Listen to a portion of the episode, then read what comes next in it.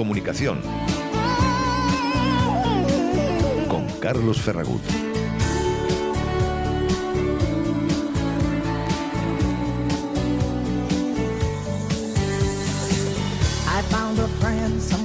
Muy buenas tardes y bienvenidos este martes 20 de febrero.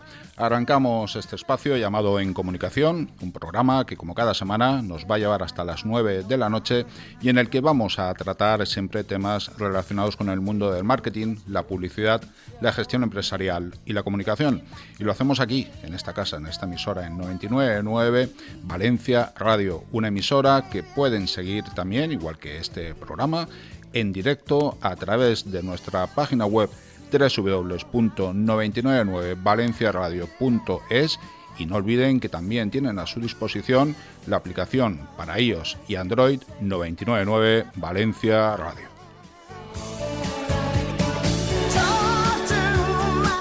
Y en el día de hoy, ¿cuáles son los temas que vamos a tratar?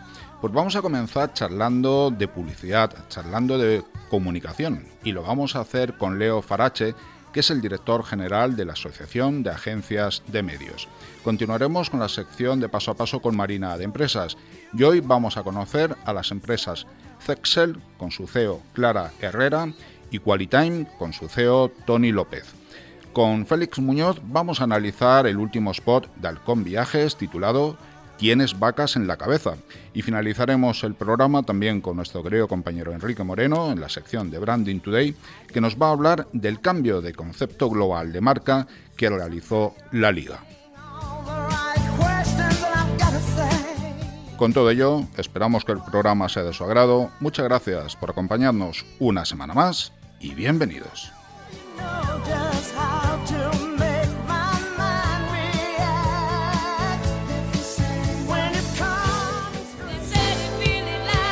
La entrevista de la semana.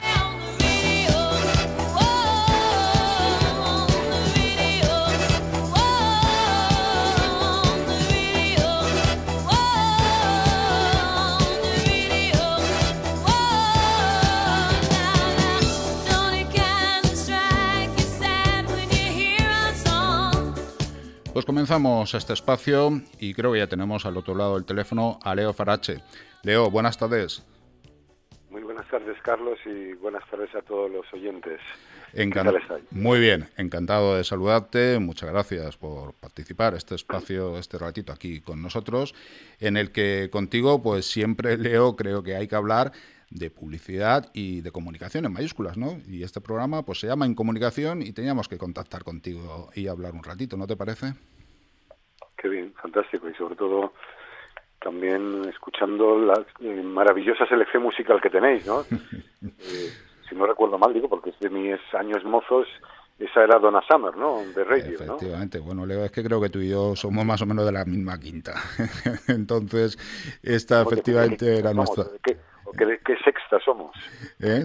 De, la quinta ya, pues de donde estas canciones fantásticas hoy en día nos escuchan y sobre todo bailábamos en aquellas discotecas.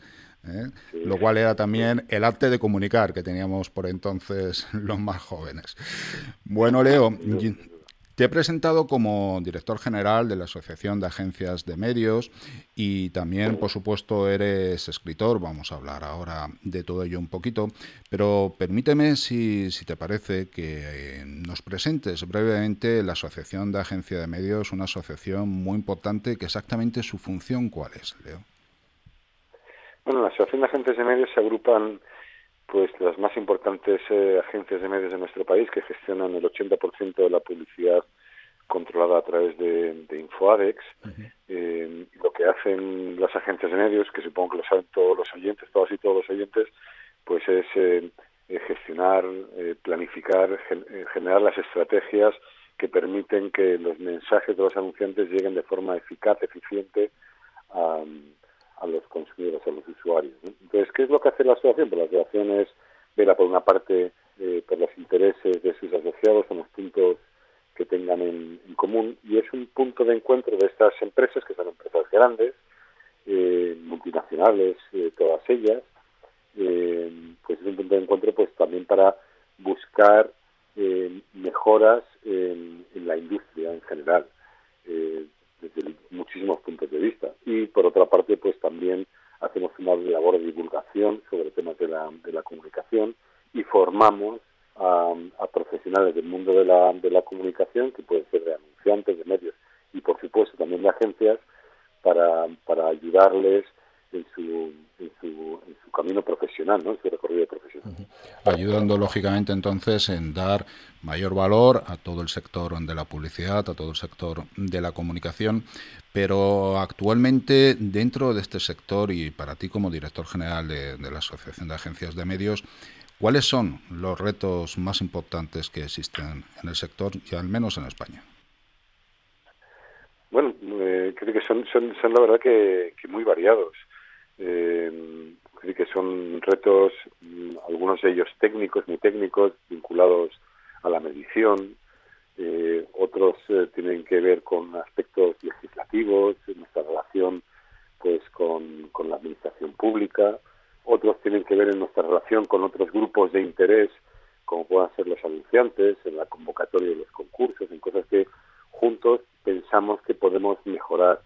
Eh, otros tienen que ver pues con la con la formación no únicamente en este curso que, hacemos nosotros sino con la formación del, del futuro talento del talento que se necesita que es tan cambiante porque como todo el mundo sabe como todos los oyentes saben pues eh, la comunicación ha cambiado muchísimo y, la, digitalización pues hace que, que también la formación eh, el talento de las personas pues eh, tenga que, formarse de, de, una forma diferente. Es decir, que son, son, son retos muy diferentes, muy dispares, configuran una industria que es enormemente importante pues para la, para la economía. No en vano, pues, es la que permite que las marcas se conecten con sus consumidores eh, y aparte de eso, pues emplea a mucha gente y, y después todos, aunque no queramos, pues entramos en contacto con eso que las agencias de medios hacen y que los anunciantes y que las marcas hacen, ¿no? que es la comunicación, la publicidad. Fíjate que de los retos que has mencionado, medición, el legislativo y los concursos. Esos tres retos yo creo que son bastante importantes, ¿no? Cada uno por separado. El tema de la medición, pues ya, ya sabemos que ojalá hubieran más herramientas, pero hay la que hay y, a uno le guste más o menos, pues siempre ha de convivir mientras no salgan nuevas herramientas el legislativo. No sé, se me ocurre en el ámbito de la publicidad exterior, sobre todo a nivel local o comunidades autónomas, el tema de los concursos, ¿no? de lo que también tanto se habla, sobre todo de los grandes concursos del propio Estado, de los distintos ministerios. Son tres picos muy importantes ¿no? en el sector.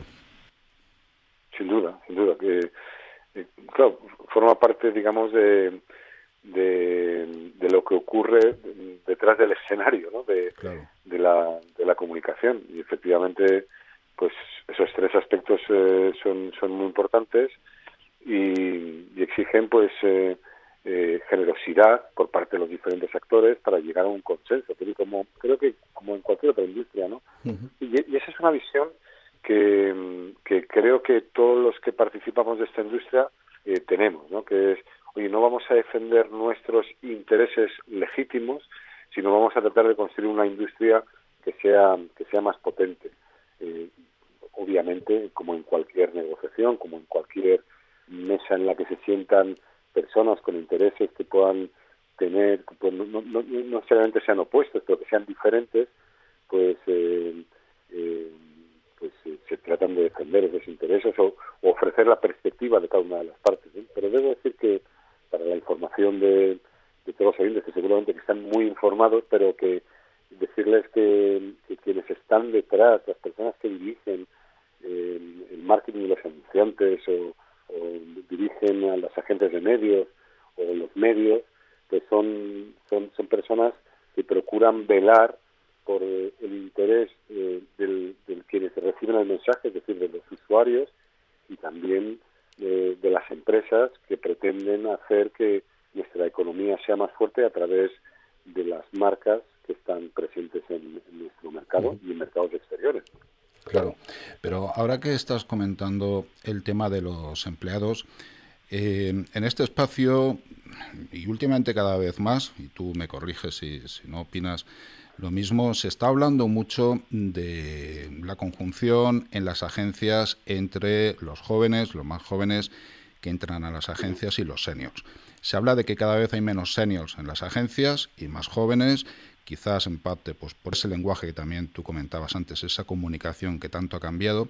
Pero como te decía, hemos comentado y ya desde hace bastante tiempo que el perfil de los seniors en general a nivel de las marcas parece que no comunican correctamente o lo suficiente a este target de edad. ¿Tú estás de acuerdo con eso? Bueno, tampoco soy un especialista en, ello. Seguramente quizás hayáis entrevistado a la a, Presidentex, ¿no? Que es un bueno, entre otros. ¿eh? Hemos hablado con que sí, entre otros, hace ya mucho tiempo, pero últimamente con, con distintas, incluso anunciantes, ¿eh? Hemos hablado de este tema y, se pone encima de la mesa que, quizás las marcas no se están dirigiendo lo suficiente al público más mayor, que es el que además teóricamente tiene más poder adquisitivo, más experiencia, etcétera. Bueno, la, comunicación eh, es, un arte y, y, como arte que es, eh, pues no, no, supongo que nunca es perfecto, ¿no? Eh, pero me da la impresión, que esta es una impresión, no, no tiene nada que ver con, mi posición como director de la Asociación de Agentes de Medios, es que mm, las marcas mm, analizan bien a quién quieren dirigirse y después los códigos del, lenguaje que manejan para dirigirse a esas personas pues son muy diferentes porque mm, eh, cada vez somos más tribus, más personas con diferentes códigos eh, para comunicarnos con, eh, para comunicarnos entre nosotros y para comunicarnos con, las marcas. Eh, no sabría decir si las marcas prestan mucha o poca atención al, público senior y si eh, es absolutamente necesario. Hoy vengo de una comida en la que hablábamos de, de Zetangana. ¿no? Zetangana supongo que se asocia más bien a un público joven, pero conozco a muchas personas de mi edad, yo soy ya de los, tengo 60 años, eh, que admiramos a Zetangana, digo, por poner un ejemplo, ¿no? ¿Conecta conmigo el, mensaje, un mensaje de Zetangana? Pues sí, sí conecta conmigo, eh, y supongo que el mensaje de Zetangana expulsa, en cambio, a mucha gente de mi generación. Lo que quiero decir es que la comunicación es enormemente complicada porque tenemos muchísimas relaciones con diferentes fuentes y y intuyo que, como decía antes, que la comunicación es un arte, que um, no a todos nos gusta el mismo cuadro, no nos gusta el mismo mensaje, y que las empresas, lo que sí me consta es que analizan muy bien a quienes se dirigen y las agentes de medios ejercen un papel fundamental en el análisis de los diferentes segmentos y probablemente pues eh, hay quien piensa, como me estás diciendo tú ahora mismo, pues que el target senior es un target muy importante que quizás pues eh, requiera de mayor investigación, eh, de mayor cuidado, de mayor interés, pero no tengo una opinión formada al respecto. Bueno, quería por lo menos hacerte esta pregunta aprovechando tu presencia y estás eh, comentando constantemente eh, que la comunicación es un arte y de hecho en el año 2019 publicaste un libro que se titula El arte de comunicar. Un libro que leo se publica como digo justo antes de la pandemia, justo antes de la aparición del chat GPT, justo antes de lo que tanto se habla hoy en día de los dualismos, de las videoconferencias, por supuesto. Si tuvieras que volver a escribirlo ahora, ¿cambiarías algo del libro? Bueno, la verdad es que creo que no mucho. Creo que de lo que hablo en el libro no es de la comunicación comercial, sino de lo que hablo es de la comunicación entre las personas y que hablo de, cosas que probablemente muchos sepamos, pero a menudo se nos, eh, se nos olvide.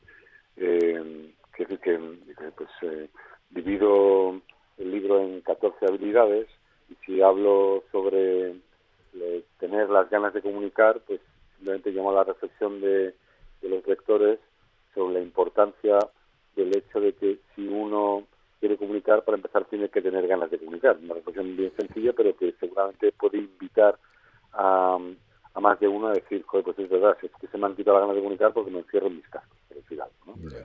Eh, o, se invita también a la reflexión sobre el don de la oportunidad. Es decir, que, que, en realidad es que es un, es un libro sobre personas eh, y sobre la relación que las personas mantienen entre sí y esa relación inevitablemente lleva consigo el, arte de comunicar. Y todos hemos eh, sufrido y disfrutado de, la bondad y de la crisis que supone una buena y mala comunicación.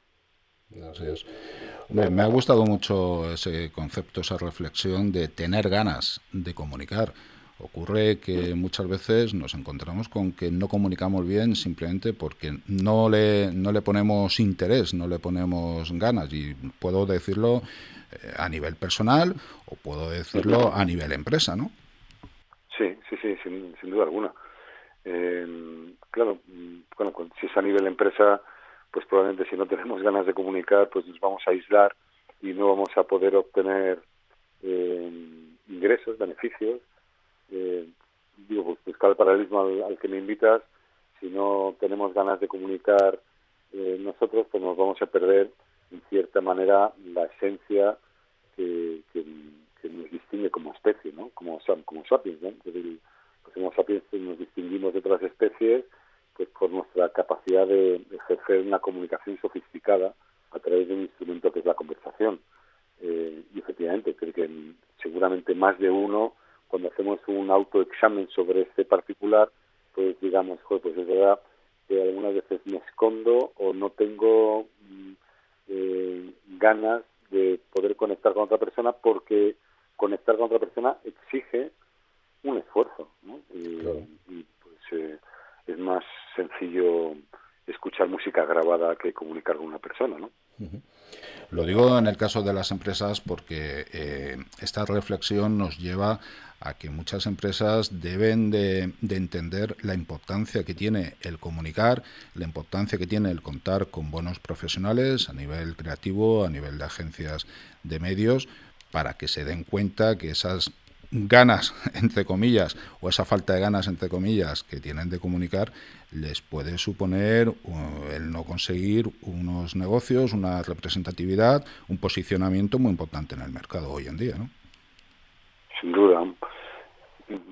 Sí, podríamos decir que, hilando con lo que tú dices, pues si, si no comunicas no existes, ¿no? Y si, si no tienes eh, ganas de comunicar como marca, como empresa que eres, pues obviamente quien está al otro lado no se va a enterar de que existes.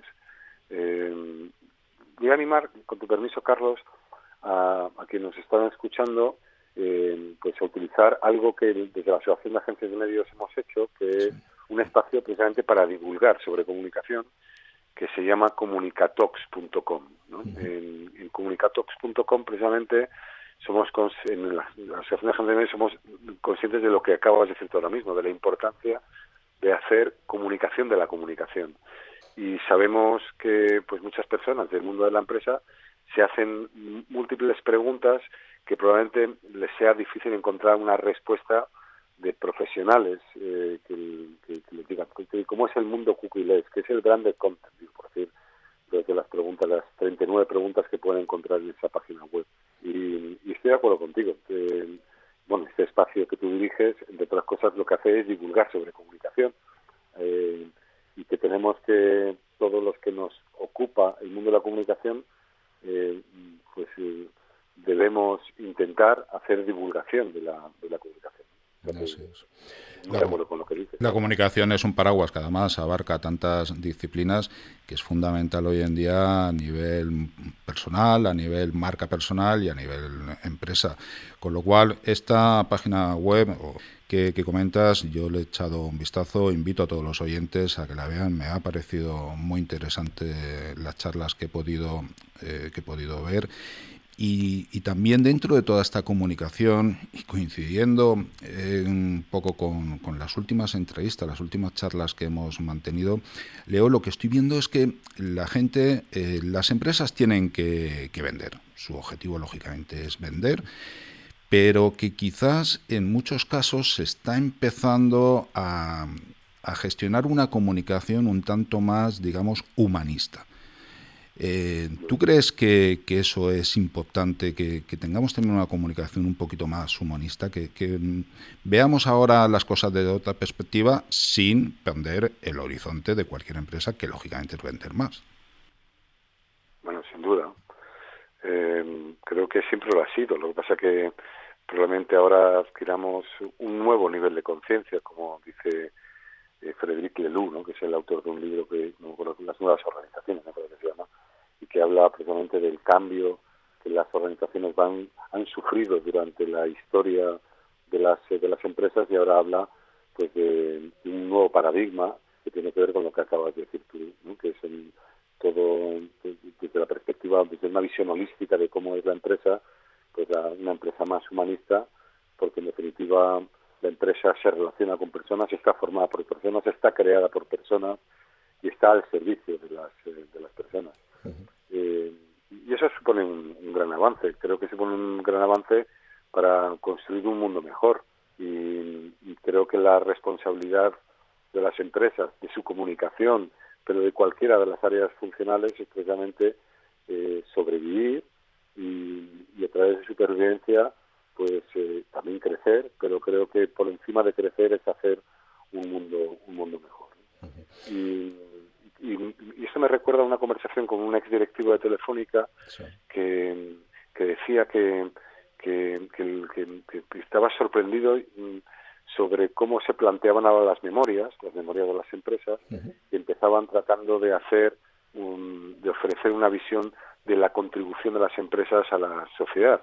Y lo atribuía este, este directivo, que es una excelente persona, a un interés, digamos, más propagandístico, ¿no? por utilizar un término un poco que tiene una connotación un poco peyorativa. ¿no? Uh -huh. Pero al cabo de un año nos volvimos a encontrar y, y volviendo a reflexionar a ese respecto, eh, me dijo que, que después eh, había pensado eh, que efectivamente se había convencido de que este aspecto humanista de las, eh, de las organizaciones era un aspecto enormemente importante para que las empresas contribuyeran a hacer eh, propósito. Y su propósito es un propósito social, a través del empleo, a través de su oferta de productos, y, y, claro, y eso cambia absolutamente la visión de las empresas en su conjunto con relación a las personas, que como digo son sus proveedores, sus clientes, sus empleados Así y sus usuarios.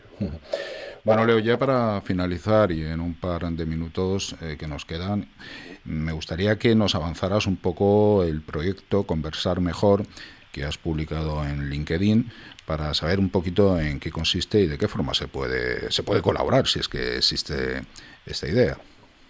Bueno, esto, muchísimas gracias por, por eh, hablarme de este proyecto. Es un proyecto personal eh, que nace de una reflexión. Yo digo que antes he dicho que, que tengo 60 años y, un día conversando con, conmigo mismo, pues eh, me pregunté sobre qué es lo más importante, qué es lo que considero que es más importante de mi vida y llegar a la conclusión, una, una rápida conclusión sobre que para mí los momentos eh, que más me han aportado a mi vida son las conversaciones pues, con diferentes personas, ¿no? con las personas evidentemente más cercanas, con las cercanas, con las notas cercanas, uh -huh. sobre temas profesionales, con mis hijos, eh, con un taxista, en definitiva, eh, si hay alguna manera de escribir cómo me he formado como persona, no es visitando países, sino a través de las de las conversaciones. Bueno, quizás el filósofo de, de referencia para todos, que es, que es Kant, no salió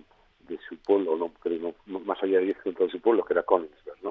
Uh -huh. eh, y de alguna manera, eh, también a partir de esa reflexión, me, me, cuestioné sobre si en nuestros días, lleno de progreso, de crecimiento, de tecnología, habíamos perdido eh, buenos hábitos de, de, conversación llega a la conclusión que sí, ¿no? que, las pantallas, la polarización, los medios de comunicación, los políticos, eh, nos habían convertido en peores conversadores, que es una forma de perder, hilando con tu anterior pregunta, una parte de nuestra humanidad. Y entonces, bueno, en conversar mejor vamos a investigar, a divulgar y a formar sobre pedagogía conversativa. Bueno, y estamos eh, empezando y esa es nuestra ruta te agradezco muchísimo que me preguntes sobre ello. Un proyecto yo creo que muy interesante e incluso te diría que muy necesario hoy en día para nuestra sociedad. Pues Leo, te agradezco muchísimo que hayas estado este tiempo con nosotros, que hayamos hablado un poquito de comunicación. Nos podríamos pasar seguro que días y semanas tratando muchos temas, pero mira, así si te parece, tenemos la excusa para volver a charlar en otro momento y que nos eh, actualices un poquito cómo va este proyecto Conversar Mejor. Te lo agradezco mucho, Carlos, y un saludo a todos los oyentes. Buena nit. En comunicación con Carlos Ferragut.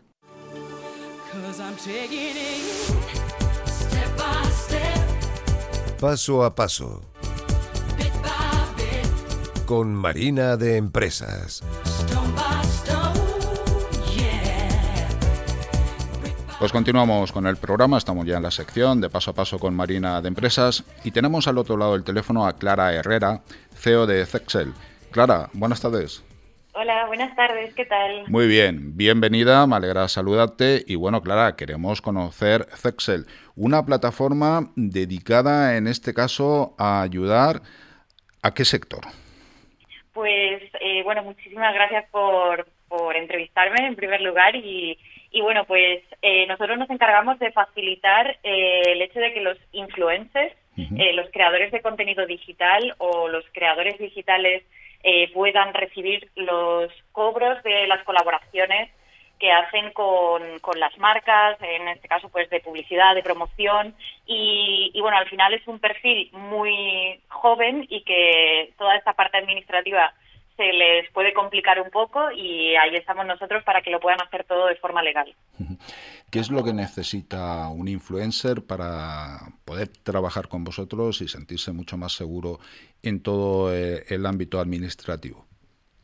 Pues bueno, principalmente eh, una vez que se crea eh, esa colaboración entre una empresa que, que necesita de la audiencia de, de un eh, comunicador digital y que, y que tiene pues eh, la audiencia que la marca quiere, eh, ya empieza a tener que facturar de forma legal eh, en España, ¿no? Entonces, eh, pues nada, simplemente contactando con nosotros en nuestra página web en Texel, pues eh, puede pedirnos ese asesoramiento y que pueda recibir eh, esos cobros de forma eh, legal.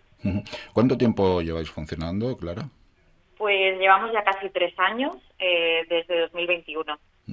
Todo el cambio normativo que está que ha habido en España ahora con respecto a la figura del influencer, ¿cómo está afectando el sector? Joder, la verdad que sí que está cambiando muchísimo y, y bueno, pues la verdad que en, muy buen sentido para nosotros porque está creciendo mucho. Eh, es bien sabido que, las empresas necesitan de esas audiencias que cada vez el público eh, más joven, pues eh, también es más difícil de, de atraer, ¿no? Entonces, eh, todo lo que avanza este sector para nosotros es muy positivo porque significa que hay un crecimiento dentro de nuestro mercado y, y, bueno, al final seguro que se va regulando cada vez más y eso también es positivo porque mm, cada vez se va profesionalizando conforme más avanza estas necesidades. Sobre todo porque, claro, ahora los influencers, al tener ya la vista puesta encima por parte de Hacienda, claro. necesitan tener el mejor asesoramiento y saber exactamente qué deben de hacer y cómo deben de hacerlo, ¿no? Sí, sí, totalmente. Es un, es un eh, problema y realmente eh, es una inquietud que todos los españoles tenemos, ¿no? Si, si empiezas a hacer eh, algún trabajo de forma profesional y que no te contraten de forma laboral porque son servicios que tú prestas y, y dices, joder, lo estaré haciendo bien, no lo estaré haciendo bien y, y bueno, siempre es ese run run y, y nosotros sobre todo prestamos estos servicios a las empresas que quieran colaborar con eh, con influencers que para ellos sea muy importante que hablen bien de ellos, tener embajadores eh, y de, llegar a ese público más eh, masivo y joven eh, de una forma mucho más personalizada, pero que a lo mejor no les pueden pagar todavía porque no pueden darles una factura, entonces nosotros se lo traducimos un poco a su lenguaje. Correcto. Pues Clara, dinos la página web para todos aquellos interesados que quieran contactar con vosotros. Genial, pues eh, sería sexel .io, ¿vale? Sería Z-E-X-E-L.io. Pues Clara Herrera, CEO de Zexel, muchísimas gracias por haber compartido tu empresa con nosotros y mucho éxito. Muchas gracias. Un saludo, buenas tardes. Un saludo. Y aquí en el estudio tenemos a Tony López, CEO de Qualitime. Tony, buenas tardes. Hola, buenas tardes. ¿Qué tal? Me alegra mucho tenerte aquí. Bueno, Qualitime, una aplicación dedicada al sector médico y a la industria farmacéutica. Lo primero, ¿cómo surge la idea? Pues mira, te cuento. Eh, yo trabajo en la industria farmacéutica durante 20 años y he pasado por todos los roles dirigiendo equipos también y observé esta necesidad o este problema que los médicos me trasladaban y también compañeros, ¿no? que es eh, la acumulación de visitas promocionales en los hospitales entre pacientes a diferentes horarios y, bueno, la, práctica ¿no? y la experiencia es lo que nos llevó a, idear esta, esta aplicación. ¿Te refieres a esas visitas que en muchas ocasiones cuando vamos a los centros médicos vemos sentados a todos los profesionales, hombres y mujeres allí con sus maletines y demás? Que al final, bueno, todo eso eh, entiendo que tiene una cierta organización. ¿Vosotros en ese sentido de qué forma ayudáis a todo ello? Pues mira, en ese sentido lo que hacemos es, eh, pensamos que el médico tiene una presión asistencial en la cual debería de un poco poder poner orden a, este, estas visitas. ¿no? Entonces lo que hemos eh, ideado es que en la aplicación los especialistas marquen qué especialidad tienen, qué subespecialidad, no todos tienen los mismos intereses científicos, qué hospital pertenecen a qué hora y qué día reciben. Y entonces por el otro extremo lo que hace el visitador es eh, exactamente lo mismo, generar su perfil de qué especialidad visito, qué laboratorio represento, y entonces lo que me aparecerá ser un match de médicos a los que puedo visitar con sus normas, es decir, con sus horarios, en qué centro, hospital o centro de salud, y entonces lo que hago es optimizar tiempo de ambas partes. El médico controla quién viene a verme y el visitador va con la cita ya acogida, como hacen los pacientes, en vez de estar largas horas esperando en un pasillo. Yo pensaba, y perdona mi ignorancia, que eso estaba medianamente gestionado por las propias direcciones de los centros hospitalarios. Parece ser, por lo que estás contando, que no es así, ¿no? No, en España hay una, eh, es bastante eh, heterogéneo, es decir, hay directivas en algunas comunidades, hay normativas hospitalarias. Eh, se ha intentado poner, digamos, un cascabel al gato de distintas formas, pero que ha sido complejo y que hasta hoy pues no ha sido efectivo, puesto que el problema sigue siendo expresado por los, o sea, por los médicos, los dermatólogos especialistas y, por los laboratorios también que esperan muchas horas. Entonces, es un batiburrillo ahí complejo. Entiendo que en este caso el que tiene mayores problemas es el laboratorio, el visitador médico, para que le pueda recibir a aquel profesional al que él quiere visitar y que quizás, como todo esto se debe de monetizar, eh, la aplicación, el coste que pueda tener, va a cargo del laboratorio. ¿Es así? Correcto. Es decir, en este caso pensamos que la promoción siempre es por parte del laboratorio hacia el médico. El médico bastante tiene con, con la presión asistencial y, y, atender a los pacientes, entonces aquí lo que tenemos es un modelo de suscripción que hemos desarrollado mensual o anual con la idea que lo curan los laboratorios y tampoco los empleados de los laboratorios. Claro. Ahora vosotros estáis haciendo un poco de visitadores eh, en ambas líneas, ¿no? Visitando a los profesionales, a los doctores y demás, y visitando a los laboratorios para que al final podáis coordinar y conjugar ambas líneas, ¿no? Correcto. Nuestra misión es básicamente optimizar el tiempo de ambas partes. Es decir, sabemos que hoy el tiempo es algo muy importante que no podemos comprar, que no podemos recuperar, pero sí podemos optimizarlo y podemos ordenarlo. Entonces, Hacemos de visita multidisciplinar a todas las especialidades, eh, planteando la solución al problema y hablamos con los laboratorios también para la optimización de sus costes, sus tiempos, que son, son muy elevados de esperas y, bueno, de desplazamientos, de visitas que a veces voy a ver a alguien y no está o se acaba de ir. Entonces se trata de optimizar en el siglo XXI mediante digitalización y herramientas digitales todos estos procesos de, promoción. Veo que tenéis más de 1.100 centros sanitarios en 30, más de 30 provincias, con lo cual parece que la cosa funciona, funciona bien, pero para Tony, para todos aquellos que lógicamente quieran conoceros, también dinos por favor vuestra página web. Pues mira, nuestra página web es qualitime, con Q de queso, qualitime y latina, punto app, qualitime.app. Qualitime.app, una aplicación realmente interesante que nos has presentado, Tony López, CEO de Qualitime. Muchísimas gracias también por acercarte hasta nuestros estudios y por compartir esto con nosotros. Muchísimas gracias por vuestra oportunidad. Mucho éxito. Gracias en comunicación.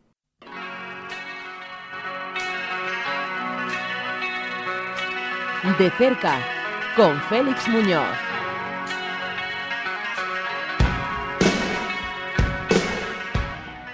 Y continuamos con el programa y ya tenemos también a nuestro querido compañero Félix Muñoz. Félix, buenas tardes. Buenas tardes, ¿cómo estás Carlos? ¿Qué tal todo? Muy bien, aquí estamos un día más contigo analizando spots, hablando de publicidad y si te parece, para introducir un poquito el spot del que vamos a hablar hoy, permíteme que ponga al menos el inicio del mismo. Un segundito, por favor. En ocasiones veo vacas. Bueno, en ocasiones no todo el rato. Es mirar el calendario y ¡pum! Vacas. No lo puedo evitar. Yo voy al súper, veo frutas exóticas y ya solo pienso en... Es que estamos todo el rato pensando en... Vacas. Cuando estamos haciendo los deberes vemos... Vacas. Bueno, parece que estamos hablando de un spot de vacas de vacaciones. A ver, Félix, hablamos de Halcón Viajes, el último spot que está ahora mismo en vigor. ¿Qué te ha parecido en términos generales? Bueno, eh, yo creo que está muy bien que, que analicemos eh, todo tipo de, de anuncios, ¿no? Eh, unos, peores, otros mejores, unos con más acento en algo que en otro. En este caso, yo creo que nos encontramos ante una campaña flojita, ¿eh? sinceramente. Yo creo que, que, bueno, con viajes es un anunciante histórico, ha hecho cosas muy buenas, espectaculares, y esto, pues bueno, yo creo que lo que ha tratado de nuevo es captar la atención, que es por lo que todo el mundo está intentando pelear, eh, por decir, bueno, vamos a intentar enganchar a la gente. Es verdad que, que bueno, sorprende un poco el, el diálogo, eh, lo de las vacas, las vacas, las vacas, y además la forma, esa parte sí está bastante bien conseguida, los actores, eh, o sea, levantan esa inquietud de decir, oye, ¿qué están hablando de este tío? Tío que, que ve vacas, ¿no? Que ve vacas. Luego eso se transforma en un chiste, vamos a decir, eh, eh, facilito, un chiste flojito, un chiste de los que si nosotros lo decimos con, con nuestros amiguetes, pues eh, no generaría nada más que una leve sonrisa, no, no, no una carcajada, ¿no? O sea que, pero bueno, es verdad que la conexión es, tiene que ser esa, hace vacas, vacaciones y ya está, ¿no? A mí yo, yo lo que le veo a esta campaña realmente es, es un problema de que casi más de, de estrategia, ¿eh? vamos a decir. Es decir, si tú lo que estás contando es que la gente realmente lo que tiene es ganas de vacaciones, eh, eso llega a crear una obsesión y lo exageras hasta el nivel de que efectivamente te puede hacer tener alucinaciones y ver vacas en la oficina y en la fruta y en la cosa que, que ves pero realmente es un genérico. Es decir, estás vendiendo, eh, todo el mundo tiene la carta de vacaciones y se queda muy al final, muy al final, en decir, bueno, nosotros entendemos de vacaciones, pues vente a viajes al ¿no? Yo creo que esta es la típica publicidad que eh, de alguna forma no construye demasiada marca, sí construye un poco el, digamos, el sentimiento de que todo el mundo efectivamente pues, está con ganas de vacaciones o, que esté, o tiene que estar ya pensando en las vacaciones de, del verano o de Semana Santa, pero que no te está llevando tan, tan expresamente a una agencia que te ofrezca algo muy concreto. Que te está diciendo, hombre, pues si estás pensando en vacaciones, vente para acá, pero el vente para acá se queda como un poco diluido, ¿no? O sea, no me gustan esa, esa, esas campañas en las que si le quitas la marca, la el, el, spot, el anuncio sigue funcionando igual. O sea, este, este anuncio le quitas los 10 últimos segundos que habla de viajes al y sigue funcionando igual porque es una historia que, bueno, más o menos divertida, que la gente va a ver, se va a entretener y ya está, ¿no? Entonces, bueno, quizás eso es un poquito en lo que pega. ¿Tú crees que este puede ser un anuncio parecido al famoso de Hola, soy Edu, feliz Navidad?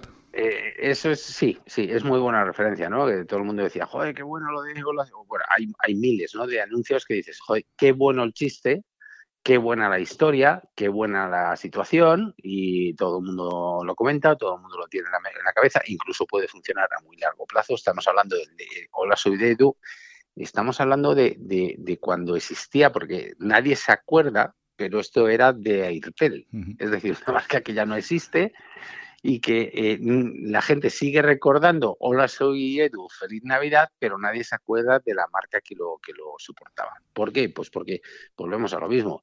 Si le quitas el Airtel del final, la historia sigue siendo graciosa, el niño sigue siendo simpático y la situación sigue siendo memorable. Entonces, la gracia, eh, y yo creo que eso es una cosa que cualquier director de marketing o de publicidad o cualquier agencia tiene que comprobar, es si tú quitas a la marca o si tú quitas al producto, eh, el anuncio pierde sentido. Esos son los anuncios buenos. Esos son los que realmente dices, joder, qué bien hecho, qué bien construido está sobre el producto. Pero un anuncio en el que tú sacas la marca y pones otra, y sigue funcionando, bueno, es un buen anuncio, pero realmente no te está, no te está diciendo nada diferente de la marca. Si tú sacas eh, el producto, en el caso de que intervengan en el, en el, spot, y, el anuncio sigue funcionando igual, pues volvemos a lo mismo. No estaba bien construida la, idea, ¿no? Entonces, yo creo que la idea tiene que estar construida sobre la marca, sobre el producto tiene que ser esencial su presencia y si la, prueba del 9 eh, es quita el producto y a ver qué pasa. Fíjate que si ahora nos preguntas a cualquiera de los que escuchábamos ese anuncio de Edu, ¿cuál era la marca que estaba detrás? Mm, no nos acordamos el 99%. No, no, yo, yo me acuerdo porque en aquel momento yo estaba en Telefónica. Cuando llegué a Telefónica ya había ocurrido la campaña, estamos hablando del año 2008. Por tanto, yo porque sí tengo motivos para acordarme, pero no para nada. Fíjate si hoy en día se habría viralizado eso en las redes sociales. Vamos, habría memes de todo tipo. Pero efectivamente, pues la marca quedó ahí diluida, independientemente de que también luego desapareció, ¿no? Oye, Exacto. Eh, no me resisto a preguntarte en estos minutos que nos quedan sobre la nueva aplicación de OpenAI, Sora, que a este paso, mm, no sé si cuando terminemos la temporada, ya lo que nos podemos encontrar de aquí a mitad del mes de julio, porque está avanzando a una velocidad increíble, yo creo que una velocidad exponencial, el tema, en este caso, de vídeos. ¿Cuál es tu opinión? ¿Qué, qué te parece esta nueva aplicación? Bueno, es, la, es la confirmación de, lo que acabas de decir, de la exponencialidad de la velocidad de desarrollo de estas cosas. Es decir, eh, yo recuerdo que el año pasado, ah, eh, no, mm, fue en el mes de abril, me parece, en el que yo hice una conferencia en la Asociación de Anunciantes, en la que de alguna forma expuse a todas las grandes empresas de España cuáles eran un poco las capacidades de la inteligencia artificial, la capacidad de desarrollar imágenes, vídeos, tal. Los ejemplos que yo expuse en aquel momento eh, de vídeos que creados por, por Midjourney o vídeos creados por Runway, que eran las dos herramientas que estaban un poco más adelantadas, son absolutamente absurdos al lado de lo que ha salido ahora mismo. O sea, Sora eh, está sacando unas imágenes de vídeo eh, con una definición, con una calidad en 4K, con unos, eh, he visto un montón de vídeos en el que dices, por ejemplo, oye, dame una chica que está con gafas de sol, se le reflejan las luces de la ciudad, está en Tokio y está paseando por una, ciudad y dame un close-up muy cercano y tal. Bueno, la, nitidez, eh, los detalles de los reflejos en las gafas, eh, los detalles de la piel, de los poros, de todo, el movimiento que tiene, es espectacular. Y estamos hablando de que eso ha sido nueve meses. Eh, entonces, ¿qué quiere decir? Que, esto va a una velocidad que a mí, yo creo que lo que nos hace ver es que dentro de muy poquito vamos a tener grandes producciones hechas únicamente con inteligencia artificial. Es decir, que estos spots que estamos viendo, este que hemos estado comentando de la vaca y del hombre y tal y cual, perfectamente en pocos meses eh, bien dirigido, bien hecho y obviamente bien afinado. Esto no será cuestión de decirlo y que en dos minutos salga, pero mm, estas herramientas van a ser posibles, van a, van a hacer posible que, se anulen todos estos procesos de producción, de rodajes en muchos de los casos. Con lo cual, esto mm, yo creo que es una revolución que el mundo publicitario tenía que estar muy pendiente porque va a cambiar dramáticamente todo lo que es la parte de producción. Porque fíjate lo que pasa con temas de derechos, con temas de, rodajes, con temas de imágenes. Eh, estamos hablando de un tema muy serio que afecta muchísimo a los procesos, aparte de los tiempos, claro, y, los presupuestos, ya no te digo nada. fíjate los presupuestos que se manejan en, estos, en estas producciones. ¿no? Claro, es que lo que te iba también a, preguntar, en este caso, estas herramientas no solamente son más completas, sino que entiendo que también son eh, más fáciles de utilizar, porque con aquellas que tú presentaste eh, tenías que dar mucho detalle para que la aplicación pues respondiera lo más acertada posible a, a tus intereses. Entiendo que ahora incluso esto va a ser mucho más fácil, dar esos prompts, ¿no? Es mucho más sencillo. O sea, realmente es verdad que en la medida que tú quieras ajustar eh, detalles, ajustar eh, luces, ajustar texturas, ajustar situaciones, tienes que dar más información, pero eh, lo que dices es que ahora mismo con la mínima información ya te recrea una, una situación de calidad. Luego ya, yo creo que aquí el arte va a estar y un poco la diferencia va a estar en la gente que sepa construir esos prompts, manejar un poco esos ajustes finos y, a partir de ahí pues hacer que, aquello tenga mucho más sentido. Luego, por supuesto, siempre están las expresiones, siempre está la parte emocional, siempre está un poco cosas que, a lo mejor todavía no van a poder sustituir a actores eh, consiguiendo ese tipo de, de, expresiones y de, calidad, ¿no? Pero que estamos muy cerca y que a lo mejor en un año no aparece, pero en dos sí. Sí, entonces, bueno, pues estemos atentos porque esto va demasiado, demasiado rápido. Bueno, siempre decimos aquí, lo iremos viendo, pero este paso lo iremos viendo ya pasado mañana, no, no dentro de, seis meses ni, ni de un año, porque va a toda una velocidad tremenda. Pues Félix, lo dejamos entonces hoy aquí y dentro de dos semanas, si te parece, volvemos a hablar contigo de más publicidad. Perfecto, Carlos. Un abrazo. Igualmente. Buenas tardes. En comunicación con Carlos Ferragut.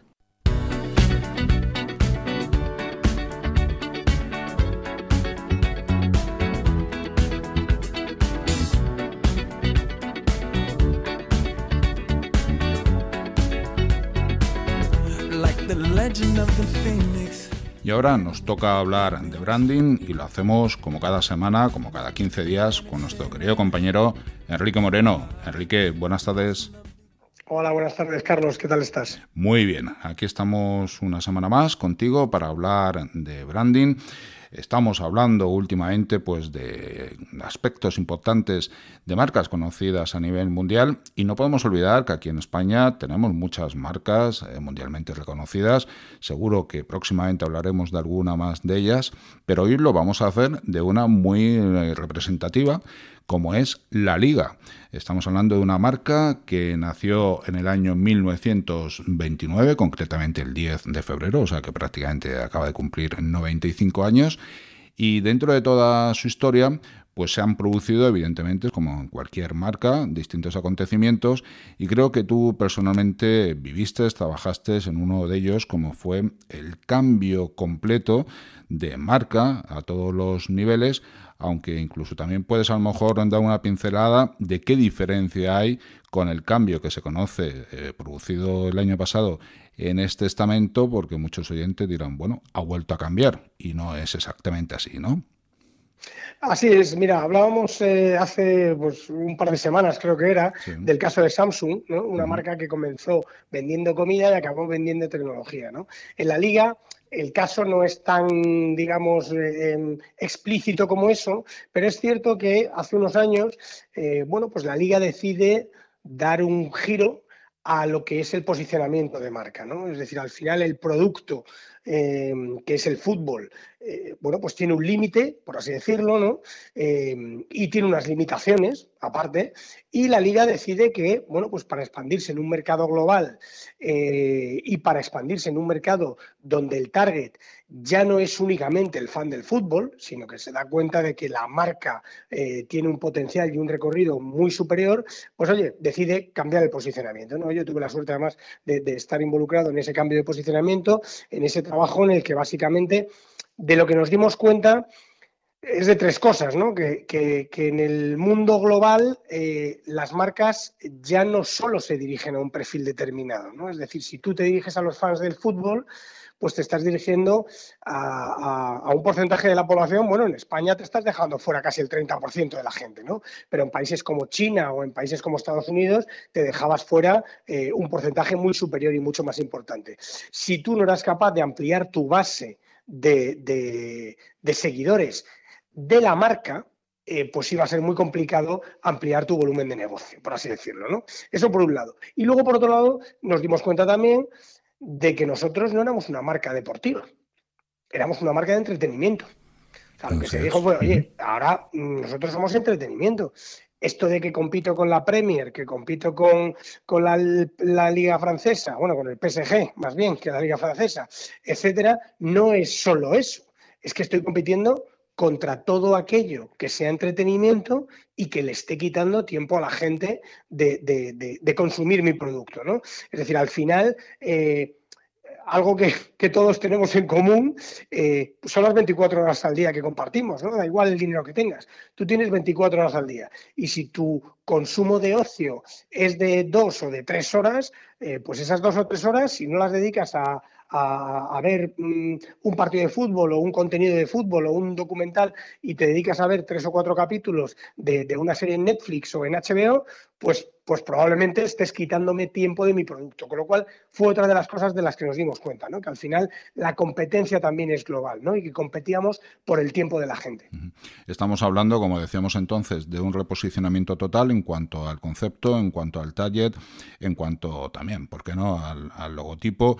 Al final, eh, como tú decías, se trata de competir con otras plataformas de ocio e incluso creo que también posteriormente a todo este cambio o con motivo de este cambio eh, la liga se empezó a dirigir pues a otros deportes y a generar distintas colaboraciones ¿no? en distintos ámbitos. Bueno, claro, nosotros nos dimos cuenta que cuanto mayor fuera el ecosistema de, deporte, eh, pues más crecimiento podíamos tener nosotros potencialmente, ¿no? Ahí asumimos también un rol permíteme la expresión, de mecenas, ¿no? porque lo que hacía la liga en, digamos, eh, anualmente era dedicar una partida presupuestaria específica para el desarrollo de los llamados deportes eh, minoritarios, con todos mis respetos, pero bueno, hablamos de deportes minoritarios cuando son, en España concretamente, pues el fútbol está a, mucha distancia ¿no? del segundo deporte más seguido. Entonces, al final de lo que se trataba era de crear ese ecosistema que además ha sido la base de la plataforma OTT de, la actual liga. ¿no? Es decir, la liga tiene actualmente una plataforma que es la Liga Sports TV. Es verdad que actualmente todo lo que es la parte de deporte en directo sigue por así decirlo, eh, eh, vendida a, las plataformas de operadores, en este caso en España a, Movistar y Dazón, pero en aquel momento lo que se decía es, oye, queremos tener una plataforma que me permita a mí capitalizar mi producto en caso de que sea necesaria. Entonces, esa digamos, ese posicionamiento de, marca, que además se cristalizó en el claim que en aquel momento se, utilizó, recientemente cambiado, que era no es fútbol, es la liga, lo que daba un poco es esa sensación de aquí hay mucho más que fútbol, ¿no? Y por lo tanto, si hay mucho más que fútbol, si tú no eres aficionado del fútbol, también tengo cosas para ti. ¿no? Entonces, esa, digamos que para mí esa fue la clave, ¿no? A partir de ahí, pues logramos cerrar acuerdos con marcas que a lo mejor históricamente no se hubieran Mm, planteado ¿no? hacer una acción con una marca de fútbol, como es el caso de Disney o, como fue el caso del Circo del Sol, eh, determinados acuerdos que de algún modo, pues oye, fortalecían mucho el posicionamiento de marca de, la liga enfocado a esa idea de, oye, nosotros por supuesto tenemos el mejor fútbol del mundo, pero aparte de fútbol tengo muchísimas más cosas. Claro. Oye, entonces, eh, Enrique, ¿qué diferencia hay con el último rebranding que ha hecho la liga? Eh, bueno, realmente lo que, lo que ha cambiado, bueno, han cambiado varias cosas. En primer lugar, es muy importante el title sponsor que actualmente tiene la liga. Yo creo que es un, cambio, es una declaración de intenciones, ¿no? Es decir, la liga al final, eh, la marca Santander es una marca muy reconocida y una marca absolutamente sólida a nivel mundial, y, pero la liga ha decidido que necesita un partner más enfocado al mundo del entretenimiento y mucho más tecnológico, ¿no? Desde ese punto de vista. Desde ese punto de vista, pues hoy ahora la liga se llama la Liga eSports y eh, la segunda división se llama la Liga Hypermotion, ¿no? Que es, que es eh, em, digamos, la tecnología que, hay detrás del, del, FIFA, por así decirlo, que ya no se llama FIFA. Pero, eh, entonces, ese es el primer gran cambio. Y el segundo gran cambio que han dado ha sido la evolución del logotipo. ¿no? Es decir, la, evolución del logotipo es una evolución que simplifica el, el, logotipo anterior, que elimina el icono, digamos, más explícito de fútbol, que eso, digamos, de alguna manera es algo que, todavía queda ¿no? del antiguo posicionamiento, el, decir, oye, soy más que fútbol y por lo tanto no me hace falta un balón para explicarle a la gente lo que, lo que yo soy, ¿no? Y entonces ahí es donde, eh, bueno, pues se crea una marca tipográfica, una marca mm, eh, muy sólida en, esas mayúsculas que de algún modo lo que hacen es oye, pues, pues, pues, pues cimentar ¿no? Esa, ese liderazgo ¿no? que tiene la liga a nivel mundial en cuanto a deporte y luego todo lo que es la parte de, eh, bueno, de, volver un poco a potenciar el producto. ¿no? Es decir, al final es cierto que la pandemia, en la pandemia hay un antes y un después ¿no? dentro de lo que es la, marca en sí y oye, la liga lo que necesita es volver a tener un producto potente, ¿no? ¿Qué es, lo, ¿Qué es lo que ocurre con el producto? Pues que el producto tú puedes mejorarlo en cuanto a contenido y en cuanto a forma de acercar el contenido. La liga lo que ha hecho estos últimos años es un esfuerzo mm, titánico en cuanto a la inclusión de eh, nuevas maneras de ver el fútbol, eh, nuevos contenidos, nuevas, nuevos canales en los que puedes ver la retransmisión de una determinada manera, nuevas estadísticas. Es decir, la Liga ahí ha acercado el producto de una manera muy diferente a la que se hacía anteriormente. Y yo creo que esos son los, los dos o tres, con lo del title sponsor, grandes cambios de la, última, de la última evolución de marca. Así es. Pues querido Enrique, lo dejamos hoy aquí con estos interesantes comentarios que nos has hecho sobre un trabajo en el que tú además participaste personalmente y dentro de 15 días volveremos a estar contigo con otra interesante historia de otra marca mundialmente conocida. Fenomenal, Carlos. Pues muchísimas gracias a vosotros. A ti, un abrazo y buenas tardes.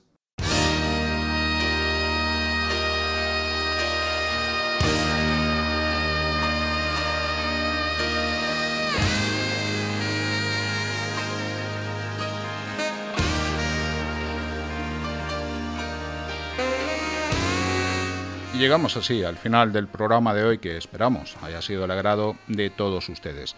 Damos las gracias a nuestros queridos compañeros Juan Lafuente y Alex Sanchís, responsables del control técnico de hoy. Volveremos a estar aquí con todos ustedes el próximo martes 27 de febrero con una nueva entrevista con el contenido de las secciones de nuestros distintos colaboradores. Hasta entonces, pongan un poquito de imaginación en sus vidas y no olviden que todo es comunicación porque siempre estamos en comunicación. Muchas gracias y feliz semana.